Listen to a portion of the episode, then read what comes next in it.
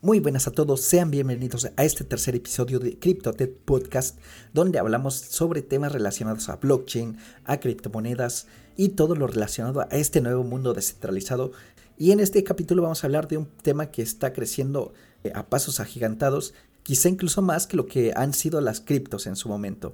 Estamos hablando de los NFTs. En este episodio les voy a contar qué son los NFTs, cuál es su potencial y los desafíos que vienen para esta nueva ola de innovación. Además les voy a hablar de algunos de los NFTs más interesantes, más curiosos que hay por ahí.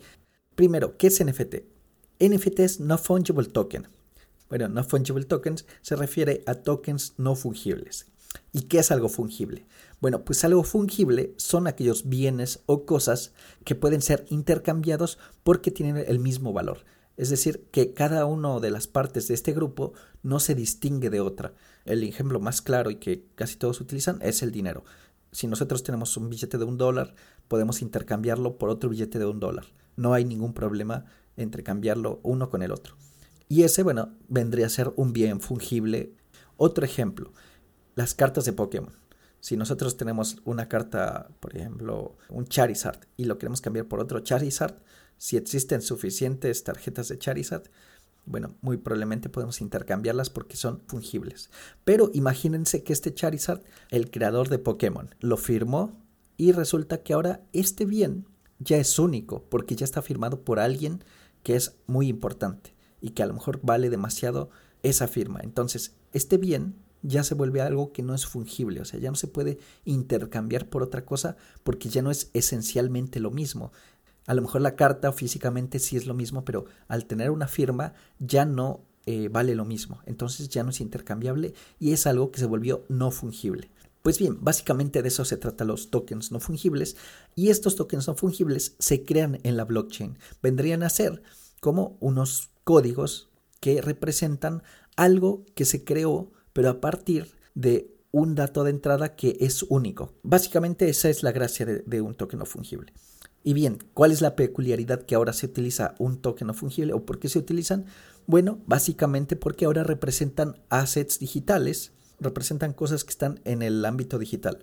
Por ejemplo, una fotografía. Y esa fotografía está representada por un NFT, un token no fungible. Esta imagen, al estar representada por un token no fungible, se podría decir que es única y nosotros podemos transferir este NFT a otras personas.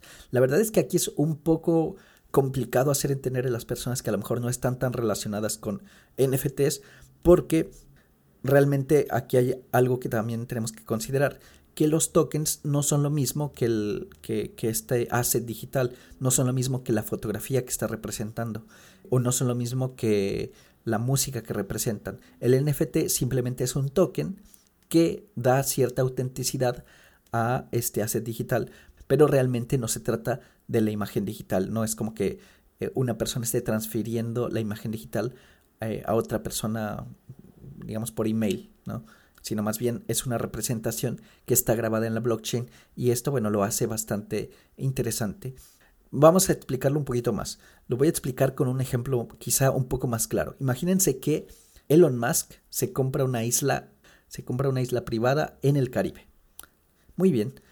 Entonces, cuando él decide comprarla, tiene que ir a algún lugar, algún gobierno, por ejemplo, y decirle, bueno, yo quiero comprar esta isla privada. Este gobierno lo que va a hacer es anotar en alguno de sus registros que ahora Elon Musk es dueño de esta isla privada.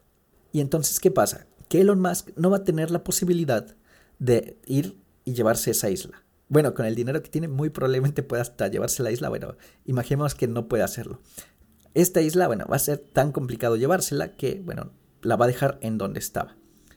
Pero él es dueño de, este, de esta isla. ¿Y dónde está esa representación? Bueno, está en algún documento de algún gobierno que le está diciendo a Elon Musk que es dueño de esa isla. ¿Qué pasa si después Elon Musk se aburre de esa isla y quiere irse de esa isla y quiere venderla? Imagínense que ahora algún otro millonario viene y le dice, mira, ¿sabes qué? Yo te voy a comprar la isla. Y le da el dinero y Elon Musk transfiere esa, esa representación de la isla que está en un documento oficial en algún lado a otra persona. Y esta otra persona ahora es dueña de la isla. Pero la isla está en el mismo lugar en donde estaba siempre. Es decir, nadie eh, se va a poder llevar esa isla porque esa isla está fija ahí. En ese punto. En el caso de los NFTs pasa un poco lo mismo. En este caso, los NFTs representan algún asset digital, pero este asset digital está ahí almacenado en alguna base de datos o en alguna aplicación externa o en algún sitio que no está directamente dentro de la blockchain. Nosotros únicamente lo que vemos es un token que representa ese objeto digital. Entonces aquí es un poco complicado hacer entender a la gente porque la mayoría de las personas va a decir, bueno, pero entonces no realmente no estás vendiendo la imagen, estás vendiendo algo que no tiene que ver con la imagen. Y sí, eh, efectivamente lo que se está haciendo es que se vende una representación, un código o un token que, que, está vinculado a una imagen, pero realmente pues no estás vendiendo la imagen. Entonces aquí es bastante interesante, por un lado, porque nos hace ver cómo la gente o las personas al final valoramos también lo que son las representaciones, las ideas, y no valoramos tanto como el objeto en sí. Y esto, bueno, es algo que, que, que ha pasado siempre, no es algo de ahora. Mucha gente puede decir, ah, es que eh, los NFTs son una burla porque en realidad no te están vendiendo el objeto, no te están vendiendo nada. Pero esto ya venía desde hace mucho tiempo. En realidad durante mucho tiempo ha venido comprando cosas que solamente son representaciones de otras. Pero no son el objeto real, sino que simplemente son representaciones de ese objeto. Y bueno, eso te hace sentir que eres propietario de algo. Esto de los NFTs tiene para futuro. Realmente aquí estamos empezando Todavía hay mucho trabajo que se puede hacer alrededor de los NFTs. Ahora, ¿cuáles son los desafíos de esta tecnología? Una cosa importante es, primero, hacer entender a la gente, cómo, cómo enseñamos a la gente eh, la adopción de este nuevo eh, de esta nueva tecnología, cómo le enseñamos a la gente que los NFTs realmente valen algo, porque bueno, ya hay muchísima gente que, que, ha gastado muchísimo dinero en, NFTs, que ya les voy a hablar un poquito más adelante sobre algunos casos bien interesantes, pero para la gente del mundo común, digamos, de la gente que no está tan metida en lo que es tecnología o en blockchain, bueno, hay que hacerles entender un poco de qué se trata los NFTs y ese es un gran desafío. Otro desafío que es bastante importante también es el impacto ambiental. Eh, muy probablemente ya muchos de ustedes han escuchado que lo que se gasta de energía para hacer transacciones en blockchain. Y bueno, cada vez que se genera un nuevo token de NFT, eh, también es muchísima energía la que se gasta en generar estos nuevos NFTs al momento de hacer transferencias. Actualmente, bueno, ya se está siendo minado con energías renovables y se está reduciendo mucho lo que es la huella de carbono de este flujo de tecnología, pero de todos modos al existir más NFTs, bueno, es más energía la que se está consumiendo y esto podría llegar a ser demasiado una subida exponencial que vamos a tener que ver cómo gestionar todo esto. Otro desafío bastante importante, eh, el tema de los impuestos. Y ustedes piensen que, por ejemplo, cuando una persona genera un NFT, porque actualmente ya hay obras de arte NFT que se han vendido por el equivalente a millones de dólares, bueno, ¿qué pasa cuando eh, se hacen estas transacciones? la gente, o más bien los, los gobiernos, quieren generar ingresos o necesitan los impuestos para poder hacer gasto público.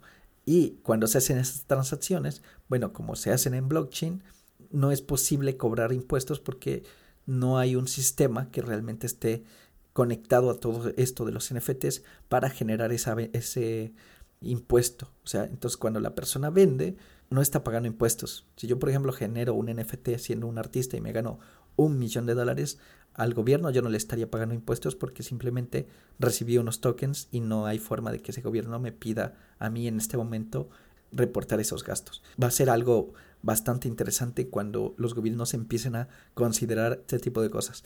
Otra cosa, por ejemplo, es el derecho a la propiedad.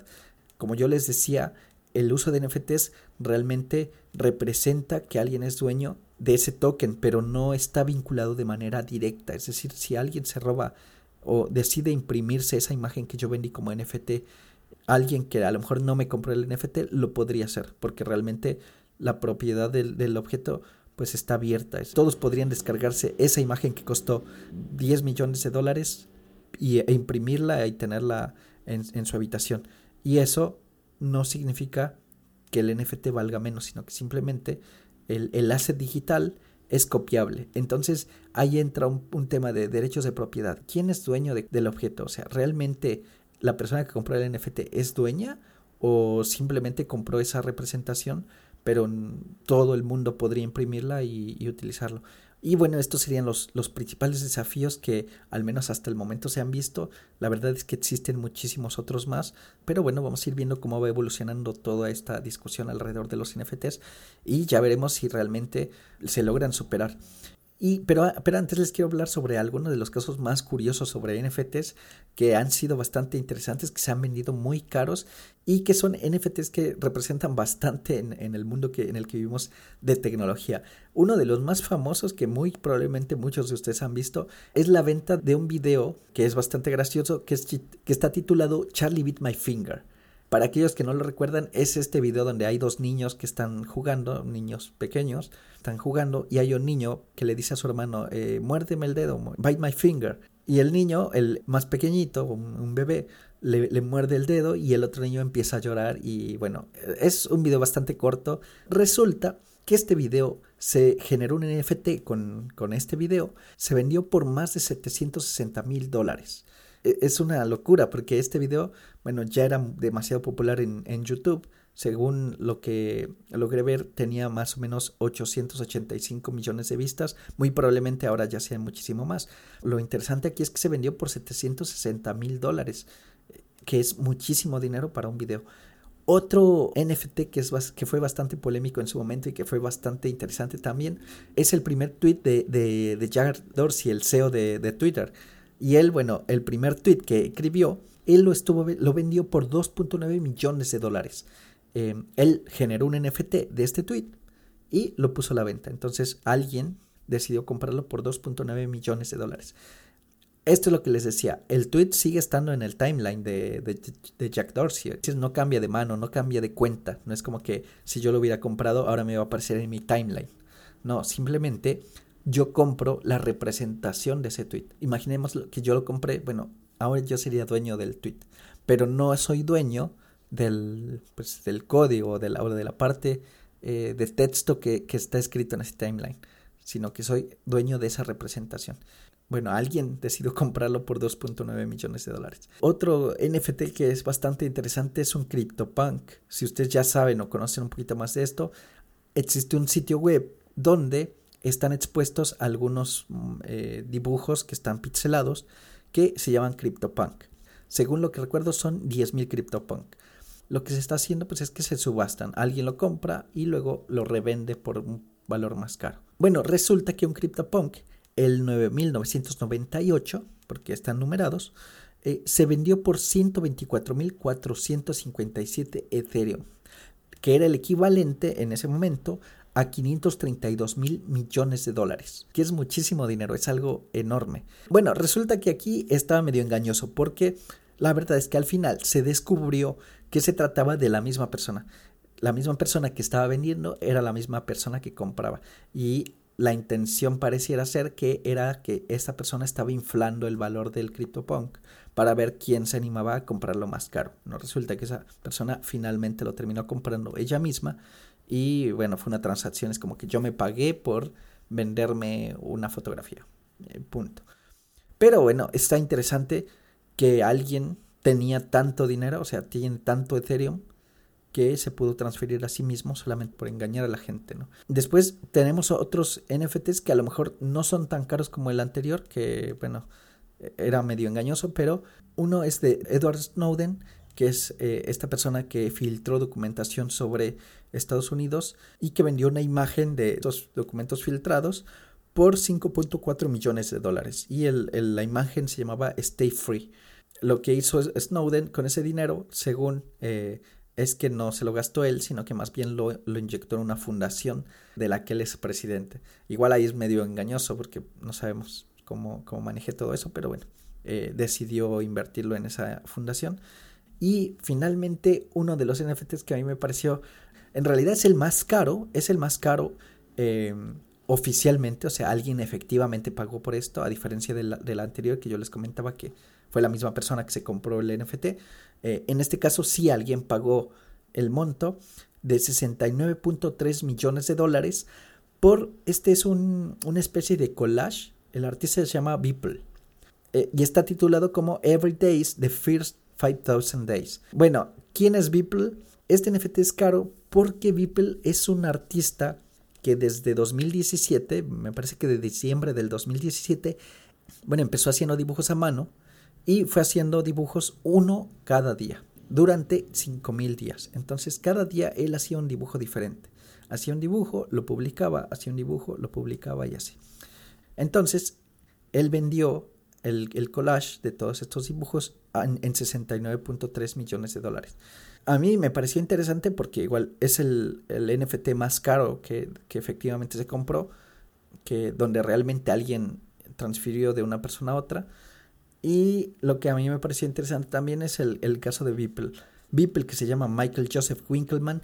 Y a mí lo que me, gustó también es que eh, si ustedes entran a su página, si lo buscan en, en Google, busquen Beeple, que se escribe B-E-E-P-L-E, e, si ustedes lo buscan así en, Google, van a encontrar su página, su sitio web. Y me pareció bastante interesante porque claramente se ve eh, la evolución de, cómo esta persona fue dibujando. Empezó, les, como les comenté, en el 2017 me parece.